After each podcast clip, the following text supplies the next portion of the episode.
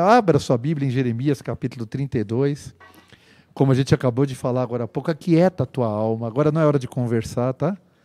Agora é hora de ouvir a palavra de Deus. Aonde você estiver na sua casa. Concentre-se na palavra. Não saia andando, né? Não saia, vou sair um pouquinho, daqui a pouco volto. Na igreja você não faz isso. Né? Então fica um pouquinho aí. Pare para ouvir a palavra de Deus com a sua família, participar da ceia daqui a pouco com a gente. Não perca, eu estou dizendo isso, gente, com muito amor, com muito respeito, para que você não perca o que Deus quer falar com a tua vida. Sabe, para que você não perca nada do que Deus quer falar com a sua vida hoje. Porque eu sei que Ele quer falar grandes coisas comigo e com você, e nós precisamos ouvir Deus. Todos os dias da nossa vida nós precisamos ouvir o Senhor. E hoje é um dia que nós precisamos ouvir a voz do Senhor, amém?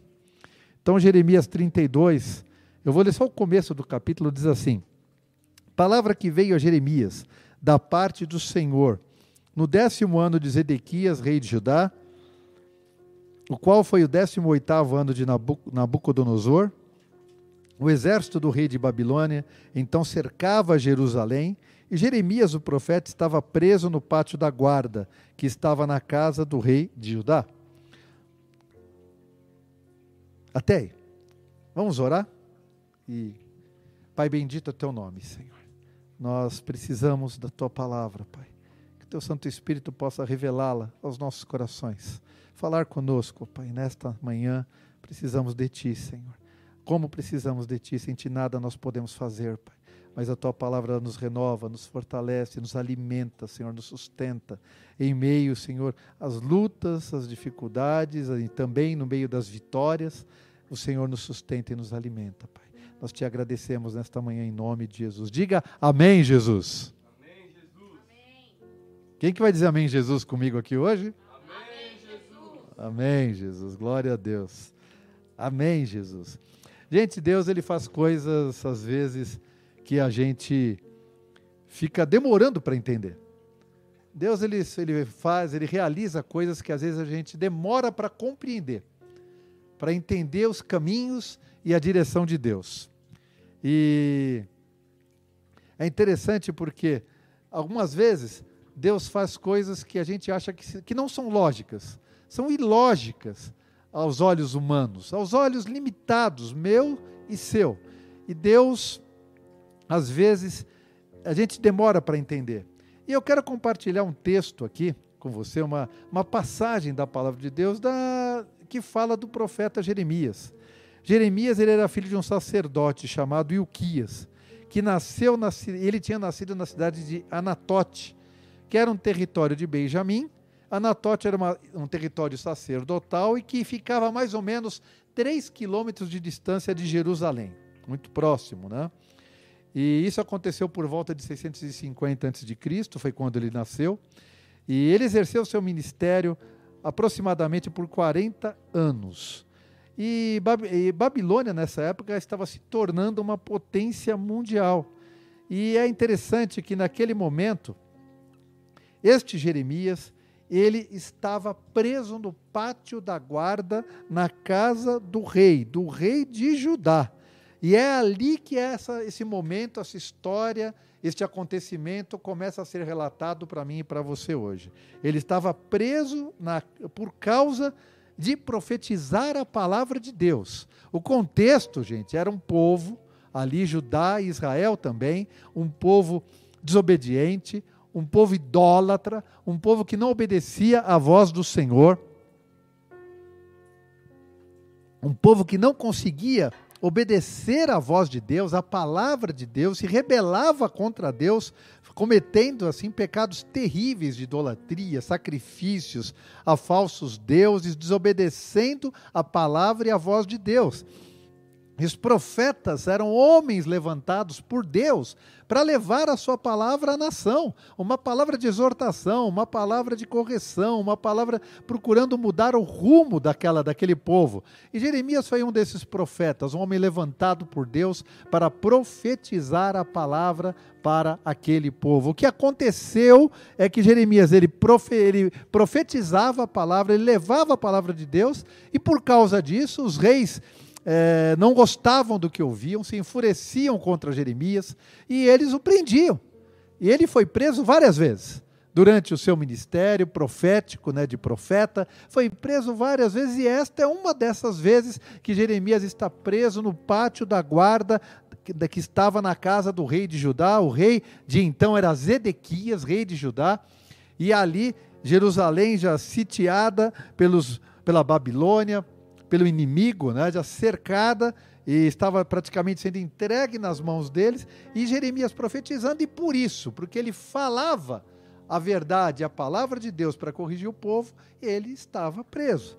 E eu quero dizer para você que sempre me lembra que o texto de 2 Timóteo, no capítulo 2, no verso 9, quando Paulo escreve ao seu companheiro, né, aquele a quem ele havia caminhado junto, compartilhado, ensinado a palavra, Timóteo, ele diz ali em 2 Timóteo 2,9: é possível que você prenda o obreiro, mas você nunca vai conseguir prender a palavra de Deus. Presta atenção nisso. Ele diz assim: a palavra de Deus não está presa. A gente tem usado esse versículo para falar para fazer esses cultos online. A palavra de Deus ela não está presa. O obreiro ele pode ser preso, mas a palavra de Deus ela rompe muralha, gente. A palavra de Deus ela atravessa todo impedimento do inimigo. Ela vence, porque Jesus venceu na cruz. Ele é o verbo que se fez carne. A palavra de Deus ela corre velozmente, ela ultrapassa muralhas, ela ultrapassa barreiras, ela quebra cadeias, como a gente acabou de cantar agora há pouco. Ela quebra cadeias, ela faz coisas maravilhosas. Então, por mais que o obreiro seja preso, a palavra de Deus ela nunca está presa, ela está sendo falada, ela está sendo declarada, como temos feito aqui semanalmente, às quintas, aos domingos, como nas nossas orações, quando mandamos vídeos, quando falamos com as pessoas, a palavra não está presa, ela vai, ela corre velozmente, ela vai para todas as pessoas, porque ah, quando você envia, ela prospera para aquilo que ela é enviada, ela não volta vazia, ela faz faz o que apraz a vontade do Senhor, é o que está escrito. Ela prospera para aquilo que ela é enviada. Então, o profeta podia estar preso, mas a palavra de Deus não estava, tá? Não estava presa. E aí veio a palavra do Senhor a Jeremias. É interessante que aí começa a acontecer algo diferente, algo especial naquele momento. Deus manda Jeremias comprar um campo, uma terra, em Ananote, em Anatote, na terra na qual ele havia nascido. Deus manda ele comprar um, um, um campo e diz a palavra que Ananiel, que era um primo de Jeremias, vem trazer a ele a oferta deste campo. Para ele comprar. Aonde? No pátio da guarda onde ele estava preso. E Neemias ele compra esse campo porque ele sabia que era a palavra de Deus, era a ordem do Senhor que ele comprasse aquele campo. É interessante. Compra meu campo em Anatote, o capítulo 32, no verso 6 diz isso.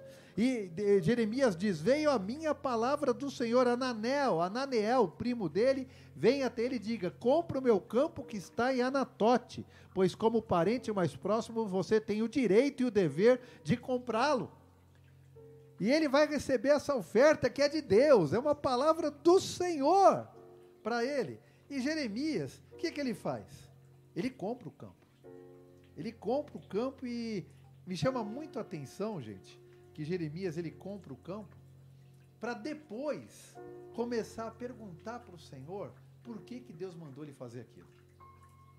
Me chama muito a atenção isso. Ele compra o campo e depois ele pergunta para o Senhor, ele vai falar com Deus por quê. Os, os versículos seguintes, a partir do verso 7, relatam a compra deste campo, a escritura que é selada, os estatutos, a cópia da, que foi aberta ali ele dando ordem a Baruque, o escrivão, diante dos olhos de muitas testemunhas, dizendo assim: diz o Senhor dos Exércitos, veja lá comigo, capítulo 32, verso 14. Vamos ler alguns versículos. Assim diz o Senhor dos Exércitos, o Deus de Israel: Toma essas escrituras de compra, tanto a selada como a aberta, e coloque-as num vaso de barro, para que se possam conservar muitos dias. Pois assim diz o Senhor dos Exércitos, o Deus de Israel: ainda se comprarão casas, campos e vinhas nesta terra. Amém. Eu quero que você declare comigo, depois a gente vai entender o sentido, eu creio, do que Deus quer falar comigo e com você nesta manhã. Declare comigo: ainda se comprarão casas, campos e vinhas nesta terra. ainda se comprarão casas, campos e vinhos e vinhas nesta terra. E é interessante, gente, que esta palavra dita depois no verso 17, Jeremias, ele vai falar com o Senhor. Ele vai falar com Deus. Ele vai dizer assim: "Ah, Senhor Deus, Tu fizeste os céus e a terra com teu grande poder e com teu braço estendido, nada há que te seja demasiadamente difícil. O que acontece? Jeremias ele compra o campo e depois ele vai orar. Ele vai orar porque ele ficou com uma dúvida. Ele ficou com uma dúvida. De repente o homem estava lá numa prisão, no pátio da guarda na casa do rei de Zedequias. E lá alguém a cidade está sitiada, ela está sendo tomada pelos inimigos babilônios, babilônicos. E aí Jeremias ele recebe uma ordem de Deus, compra um campo, compra um campo. Ou seja, ele ia comprar um campo na cidade de Anatote que o inimigo ia tomar posse dela. Para que, que eu vou comprar um campo? Para que, que eu vou guardar uma escritura há muitos anos? Se o inimigo está tomando posse de tudo. A dúvida de Jeremias era legítima era normal. Eu e você teríamos essa dúvida: como é que eu vou comprar um campo num lugar que não vai ter valor nenhum? Que a gente não vai poder tomar posse agora daquela terra? Como é que eu vou comprar? Uma dúvida legítima dele, ele vai orar. E eu quero dizer para você que a melhor maneira de lidar com a dúvida, quando você tem alguma dúvida do que Deus manda você fazer, é, em primeiro lugar, falar com o Senhor, conversar com Deus, ouvir, abrir o seu coração honestamente, o que você está sentindo ao Senhor. Senhor, eu tenho essa dúvida. Senhor, eu não sei o porquê disso. Abra o seu coração ao Senhor e espere que Ele fale com você por intermédio da sua palavra. Espere que ele fale com você por intermédio da sua palavra. E sabe o que eu aprendo aqui, gente? O que faz uma diferença enorme. Preste atenção. Jeremias, guarde bem isso. Jeremias, ele não duvidou para depois fazer. Preste atenção. Deus mandou, ele fez mesmo com a dúvida no seu coração, ele obedeceu ao Senhor para depois tirar a dúvida e falar com Deus. Sabe por que, que a gente erra muitas vezes? Sabe por que, que a gente não tem vitória muitas vezes nas nossas vidas? Porque a gente duvida do que Deus fala. Porque a gente não crê no que Deus fala. Porque a gente quer questionar a palavra de Deus. Porque a gente não toma um passo de fé. Porque a gente não vai à frente quando Deus manda. Porque a gente não faz o que Deus manda fazer.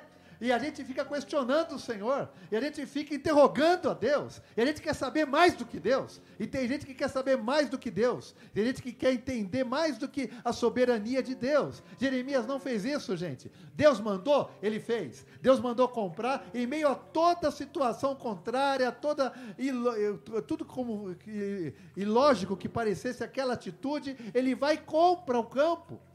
Ele obedece a Deus e depois ele vai orar, e depois ele vai buscar ao Senhor, e depois ele vai clamar a Deus, e ele vai orar de uma forma tremenda, gente. O capítulo 32 que nós lemos, verso 17, ele diz para o Senhor: Mas eu não quero que você perca isso.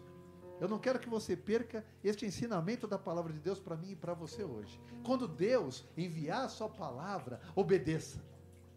Quando Deus falar comigo e com você, nós precisamos obedecer. Ah, mas eu tenho dúvida, obedeça. Não deixe que a falta de fé faça que você não obedeça a palavra de Deus. Obedeça. Depois vá falar com o Senhor. Depois vai buscar na sua palavra. Depois vá buscar a Deus. Depois fale com o Senhor. E o versículo 17 do capítulo 32, Jeremias começa a sua oração dizendo assim: Ah, Senhor Deus, tu fizeste os céus e a terra com teu grande poder e com teu braço estendido. Nada há que te seja demasiado, demasiado difícil. Nada, de, declare aí comigo, você que me ouve hoje.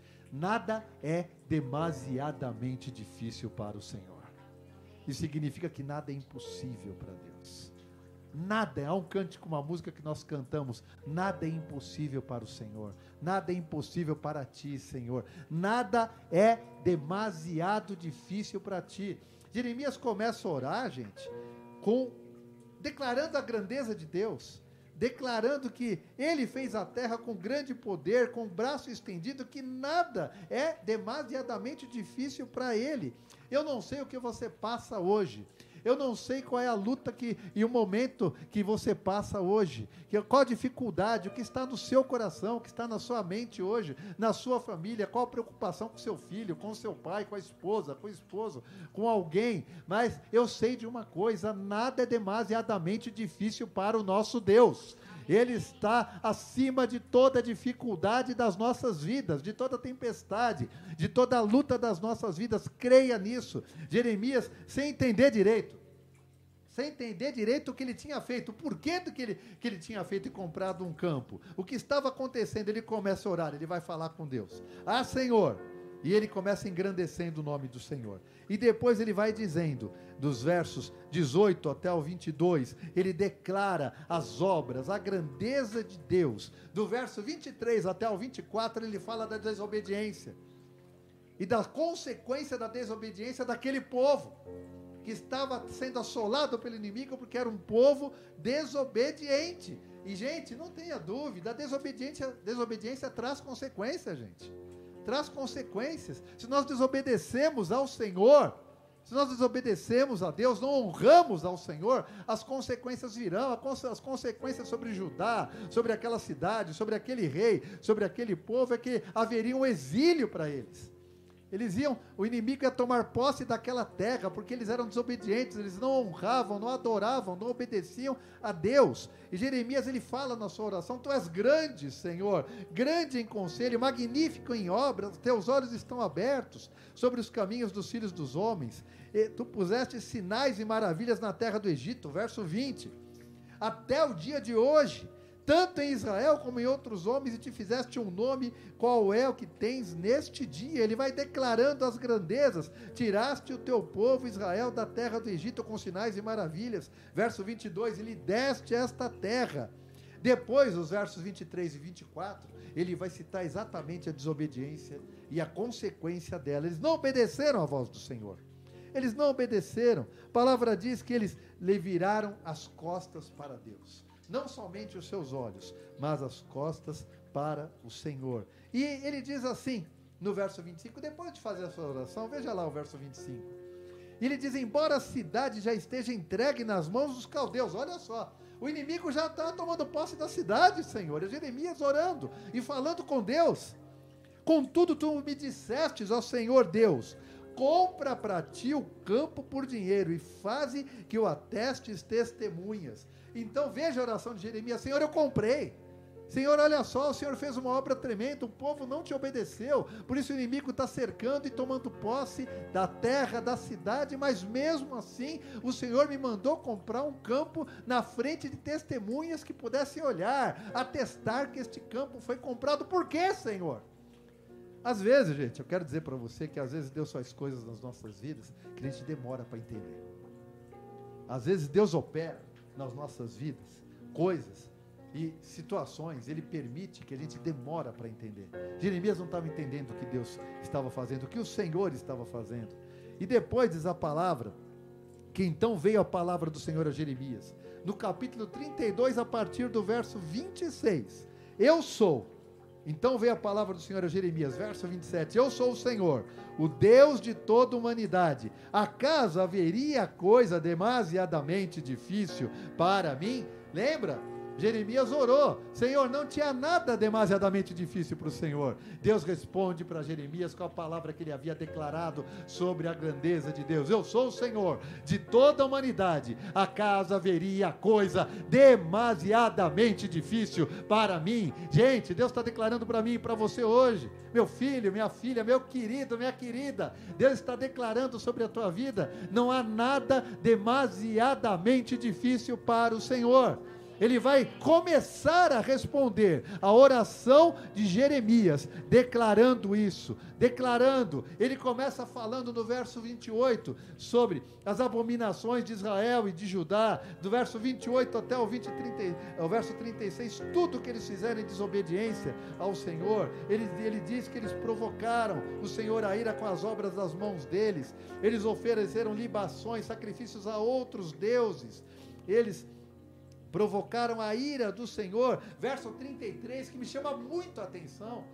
E, gente, olha só como Deus Ele se entristece quando a gente vira no nosso rosto e as nossas dá as costas para ele. Verso 33: Viraram para mim as costas e não o rosto. Ainda que eu os ensinava madrugando e ensinando, não deram ouvidos para receberem o ensino. E Deus pede para eu falar para você nessa manhã. Deus está ensinando a sua vida e tem gente que está virando as costas para o Senhor. Deus está pedindo para deixar o seu coração hoje. Deus está ensinando você de madrugada. Ele está separando um tempo para cuidar da sua vida, para falar com você aonde você está e você está dando as costas para o Senhor. É dia, hoje é tempo, agora é a hora, este é o momento de você pedir perdão a Deus, misericórdia do Senhor, e você voltar a sua face ao Senhor e falar, se ajoelhar, se prostrar, se dobrar diante daquele que é digno da nossa adoração, da nossa oração, e dizer: Senhor, tem misericórdia de mim, me perdoa, Senhor, porque um dia eu virei as costas para o Senhor, porque um dia eu não quis ouvi-lo, porque um dia eu não, eu não quis ouvir os teus ensinamentos, eu não quis receber a tua palavra. Este povo fez isso, virou as suas costas ao Senhor, puseram as suas abominações na casa que se chama pelo meu nome e a profanaram, edificaram altos, fizeram sacrifícios a Moloque, um deus pagão, fizeram tantas coisas terríveis e por isso eles estavam sendo entregues nas mãos do rei da Babilônia. Quero dizer para você de novo, aprenda comigo. Você que virou as costas para o Senhor, hoje é dia de se voltar, pedir misericórdia, perdão a Deus, dizer: Senhor, eu preciso de Ti. Nunca vire as costas, se você virou, é hora de mudar. Nunca vire as suas costas, o seu rosto. Não, não seja alguém que rejeite a Deus, alguém que não deseje a presença do Senhor, é tempo de mudar, é tempo de tomar posse da palavra nesta manhã. E depois de o Senhor responder à oração de Neemias, de Jeremias, desculpe até aí, ele diz o seguinte, lá no verso 37. Deus é tremendo, gente. Deus é maravilhoso. E ele vai revelar para Jeremias por quê? Por quê que ele mandou Jeremias comprar aquele campo que a gente falou no começo que o seu primo trouxe para ele lá no pátio da guarda, saiba que Jeremias continua preso. Ele continua lá preso, orando, falando ao Senhor, ouvindo a voz de Deus, ele está lá. E Deus começa dizendo assim no verso 37, eu, eu separei algumas coisas. Para resumir, do verso 37 até o verso 41, o que Deus fala com Jeremias. Certamente os congregarei de todas as terras para onde os houver lançado. Deus prometeu: olha, está acontecendo tudo isso. Este povo está pagando por causa da sua rebeldia, por causa da sua desobediência. Mas Deus tem uma palavra para este povo. Deus tem uma palavra para mim e para você nesta manhã. Eu os congregarei, eu os trarei de volta a mim, é o que diz o Senhor. Eu os trarei de volta a mim. A gente vai entender o motivo e a relação desta palavra, visando o futuro, visando o que Deus ia fazer, o que Deus ia fazer na minha e na sua vida. Eu farei que habitem seguramente, eu tornarei a trazê-los, serão meu povo e eu serei o seu Deus. Deus vai falando com aquele povo. Eu lhes darei o mesmo coração, eu lhes darei o mesmo caminho. E aqui aqui eu fico pensando de Jesus quando ele diz: Eu sou o caminho, a verdade e a vida. Ninguém vai ao Pai senão por mim. O Senhor está falando, eu vou te dar, vou dar a vocês o mesmo coração, o mesmo caminho para que me temam todos os dias, para seu bem e bem de seus filhos depois deles. Deus começa a declarar uma palavra de mudança, por que, que ele mandou? A gente vai chegar lá. Por que, que ele mandou Jeremias comprar um campo? Por que, que Jeremias orou? E por que, que Deus respondeu? E por que, que o Senhor falou: olha, esse povo está sendo tratado, mas eu tenho uma aliança, tenho uma palavra para este povo. Ele continua dizendo: farei com eles, verso 40, uma aliança eterna. Jamais desviarei de fazer-lhes o bem e porei o meu temor no seu coração, para que nunca, nunca se apartem de mim. Deus mandou uma aliança eterna. Farei com eles uma aliança eterna. Esta aliança eterna é com Cristo Jesus hoje, na minha e na sua vida. Esta aliança eterna, ela foi ali concluída, consumada na cruz do Calvário, quando Jesus morreu, ressuscitou uma nova aliança no sangue de Jesus, derramado na cruz, firmada comigo e com você, farei com eles uma aliança eterna. Quero dizer para você hoje, Deus tem uma aliança eterna comigo e com você, em Cristo Jesus. Em Cristo, jamais, jamais me desviarei de fazer-lhes o bem. Porém, o meu temor no seu coração, para que nunca se apartem de mim.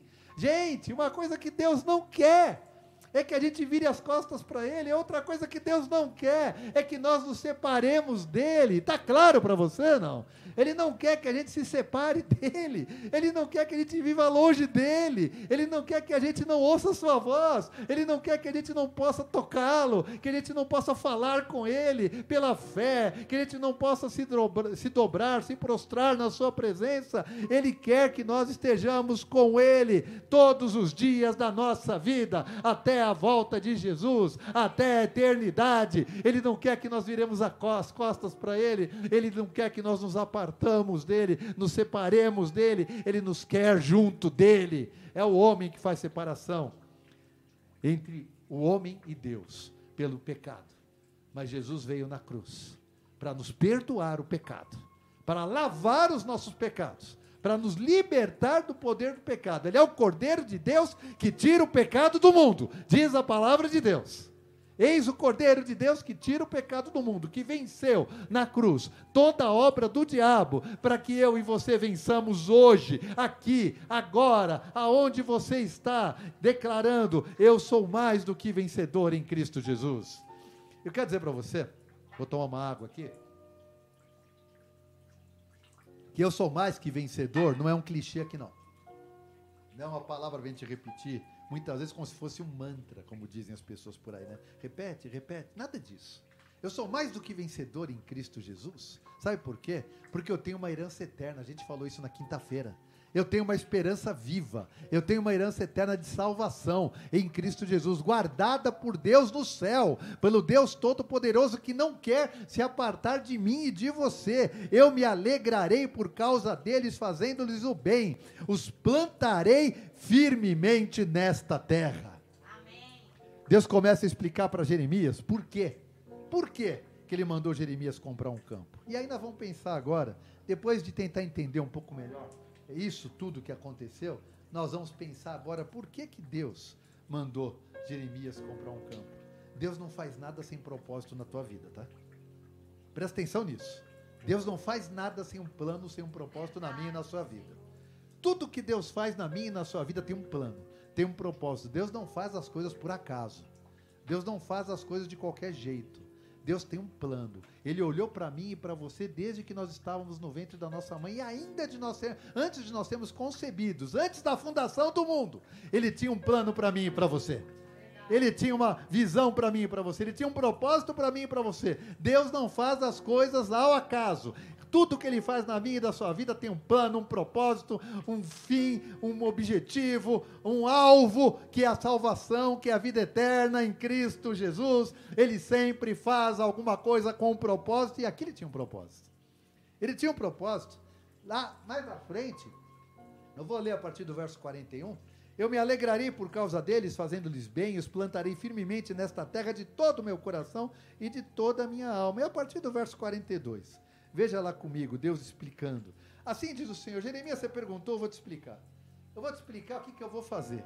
Assim diz o Senhor: Como eu trouxe sobre este povo todo este grande mal, assim também trarei sobre ele todo o bem que eles tenho prometido. Verso 43 campos comprados nesta terra, da qual vós dizeis, está deserta, sem homens, nem animais, pois está entregue nas mãos dos caldeus. Olha, com, campos comprados nesta terra que você diz, está na mão do inimigo. Jeremias, você falou, está na mão deles. Verso 44: comprarão campos por dinheiro assinarão escrituras e as e chamarão testemunhas na terra de Benjamim, nos lugares ao redor de Jerusalém, na cidade de Judá, nas cidades da região montanhosa, em várias cidades, das planícies, do sul, porque os farei voltar do seu exílio, diz o Senhor. Por que, que Deus comprou, mandou ele, Jeremias comprar um campo? Eu coloquei alguns motivos aqui, gente, que eu queria compartilhar com você que Deus colocou no meu coração. Primeiro motivo, Por que, que os campos foram, o campo foi comprado? E por que, que campos serão comprados? Porque na terra deserta, Deus encherá de homens. Primeiro motivo, no lugar deserto, Deus encherá de gente transformada. Eu creio, gente, em nome de Jesus. Deus, transformará esta terra inabitada, deserta, lugares áridos, em lugares da sua habitação. Isto pode ser o seu coração nessa manhã. Deus pode transformar o lugar árido no seu coração, num lugar habitado pela presença de Deus, pelo Senhor Jesus. Ele pode transformar a sua vida, o seu coração nessa manhã. Na terra deserta haverá, onde não há homens, não há animais, ela será habitada. A sua vida, a sua casa, sua vida cristã, as pessoas que estão próximas de você. E ele diz assim: uma outra verdade que eu aprendo: por que, que Deus mandou comprar um campo? Segundo lugar, porque Deus libertará das mãos do inimigo porque Deus libertará das mãos do inimigo. Eu e você fomos libertos. Eu sei que às vezes é difícil, eu sei que às vezes a gente não dorme à noite, eu sei que às vezes a gente tem sonho, eu sei que às vezes é difícil, dá dor de cabeça, eu sei que às vezes aparece uma enfermidade, aparece um momento difícil, é a família que tem problemas, é dificuldade com os filhos, é dias de choro. Eu sei que há momentos de desafios e de luta nas nossas vidas, mas a promessa é que Deus nos libertaria das mãos do inimigo, e isto foi com consumado na cruz. Na cruz o Senhor nos libertou da mão de Satanás, de toda obra do inferno. Ele nos salvou, nos redimiu, nos libertou, nos deu vida e vida em abundância, em nome de Jesus. Terceiro lugar, por que, que ele comprou uma terra? porque essa terra seria restaurada, haveria nessa terra vida, esperança, eternidade nesta terra que é a sua vida, que é a minha vida, que Deus vai usar. Em quarto lugar, por que, que Deus mandou comprar um campo? Deus tem, sempre tem um propósito com aquilo que ele faz, porque tinha testemunha ali. Lembra disso? Vai ter gente, muitas testemunhas atestando Jeremias. Aí, comprando o campo de Ananeel do seu primo, o campo de Anatote, vai ter testemunhas. Em quarto lugar, por que, que ele mandou comprar um campo? Porque tinha testemunhas. Estas testemunhas, o fato de ter testemunhas, tem alguns propósitos. Em primeiro lugar, que elas iam testemunhar o agir de Deus o poder de Deus, a fidelidade do Senhor, o mover de Deus através da vida do profeta, o fato de ter testemunhas ao meu lado e ao seu lado, para que vejam Deus agindo na minha vida e na sua vida, meu querido, minha querida. Sabe o que, que vai acontecer? Elas serão impactadas a tal modo, de tal modo, a tal ponto, que a palavra na minha e na sua vida, ela não vai precisar só ser falada, ela, ela é vivida, ela é testemunhada, ela é vivida no seu dia a dia, e o poder de Deus, o amor de Deus, a graça do Senhor vai se manifestar e essas pessoas serão alcançadas em nome de Jesus. O quarto propósito de comprar um campo é que tinha testemunha perto para presenciar. E o quinto propósito? E o quinto propósito? O exílio vai acabar. Sem reação aqui, gente? Sem reação? Você está na sua casa assim também? Gente, olha a notícia: o exílio vai acabar, gente. O exílio vai acabar. O tempo, o tempo de isolamento, o tempo de prisão vai acabar.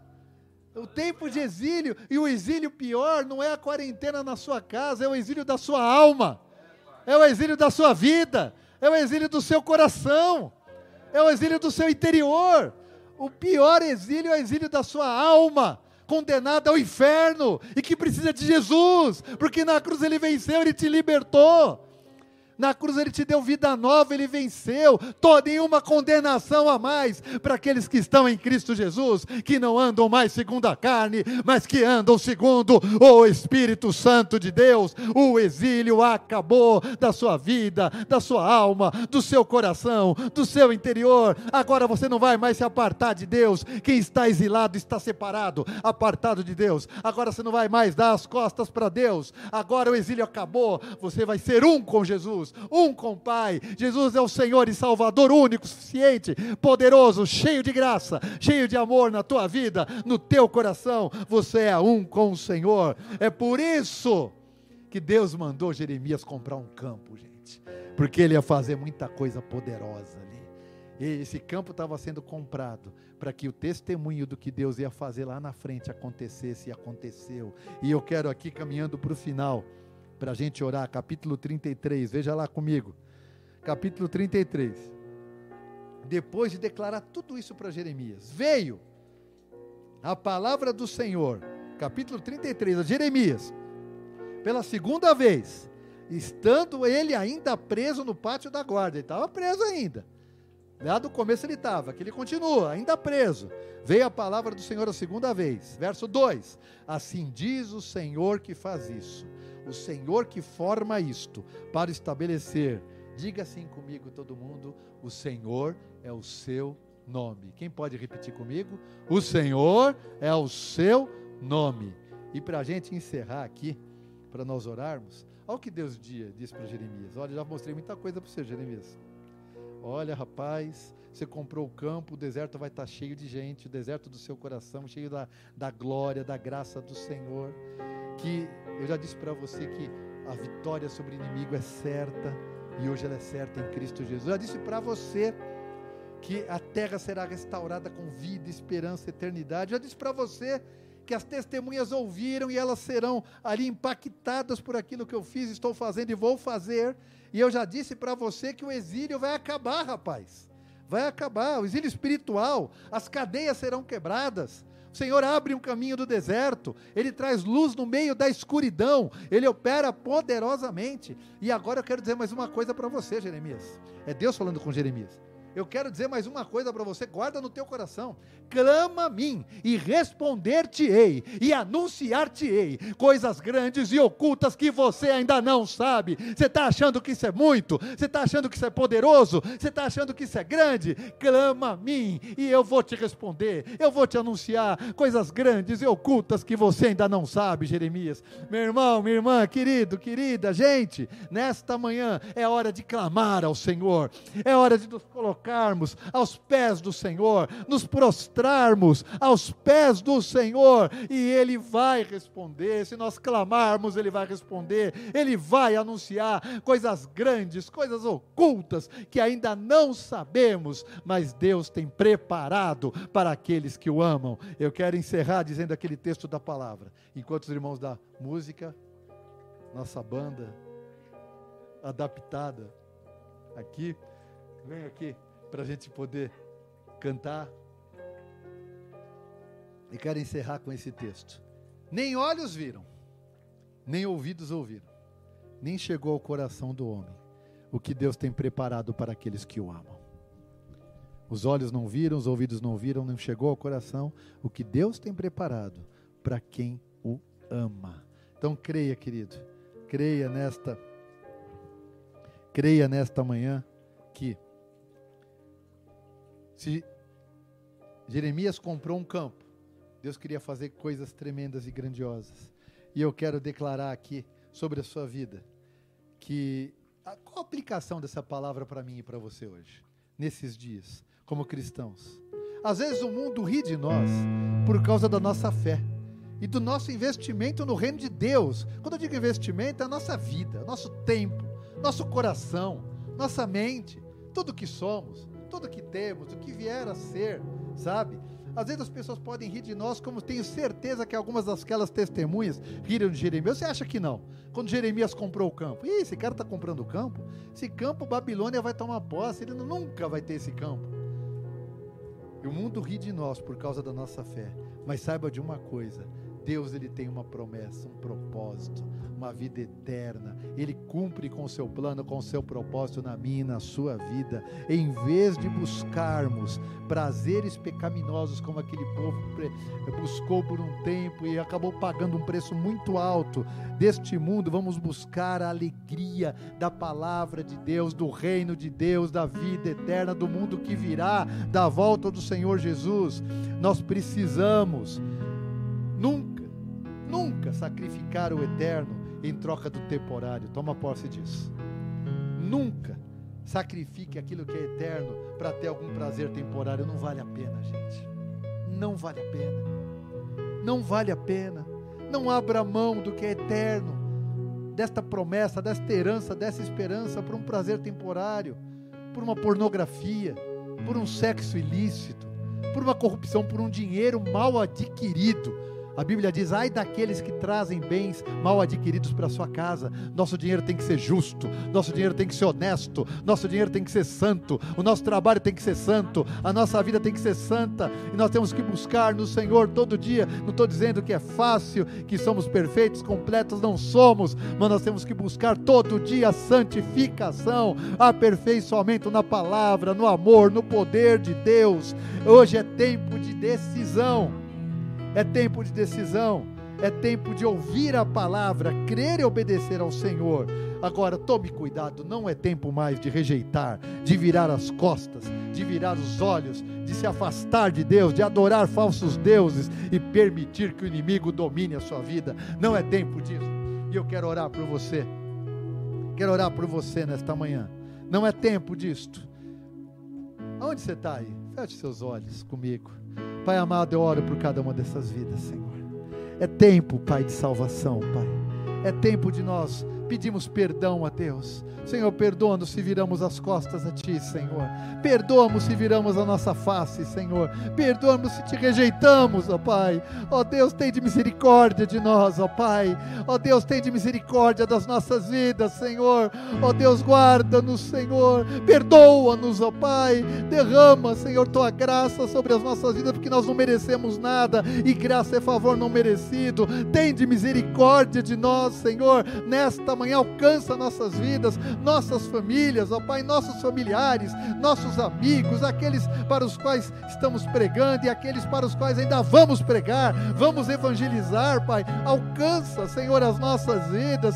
Ó Pai, eu quero tomar a decisão correta hoje. Eu quero ouvir a tua palavra. Eu quero crer na tua palavra. Eu quero obedecer a tua palavra. Declare comigo, Senhor, eu quero tomar a decisão correta hoje. Eu quero ouvir a tua palavra, crer, obedecer, declarar a tua palavra, pedir perdão ao Senhor, me voltar de volta ao Senhor, pedir, Senhor, me receba, Pai, me perdoa. Eu quero ter, receber Jesus como Senhor e Salvador da minha vida, aquele que muda, aquele que transforma, aquele que habita em mim, aquele que muda todo, que troca o meu coração, que me dá um coração de carne, que me dá um novo espírito e coloca dentro dele do Espírito Santo de Deus, aquele que me enche da sua graça, da sua glória, do teu poder. Eu quero tomar esta atitude, esta decisão nesta manhã. Tome comigo esta decisão. Esse é o nosso Deus. Ele é o Deus de milagre. Ele é o Deus de promessas. Ele é caminho do deserto. Ele é luz da escuridão. Ele nos guia. Ele nos direciona. Vamos louvar o Senhor. Vamos adorar o Senhor em nome de Jesus.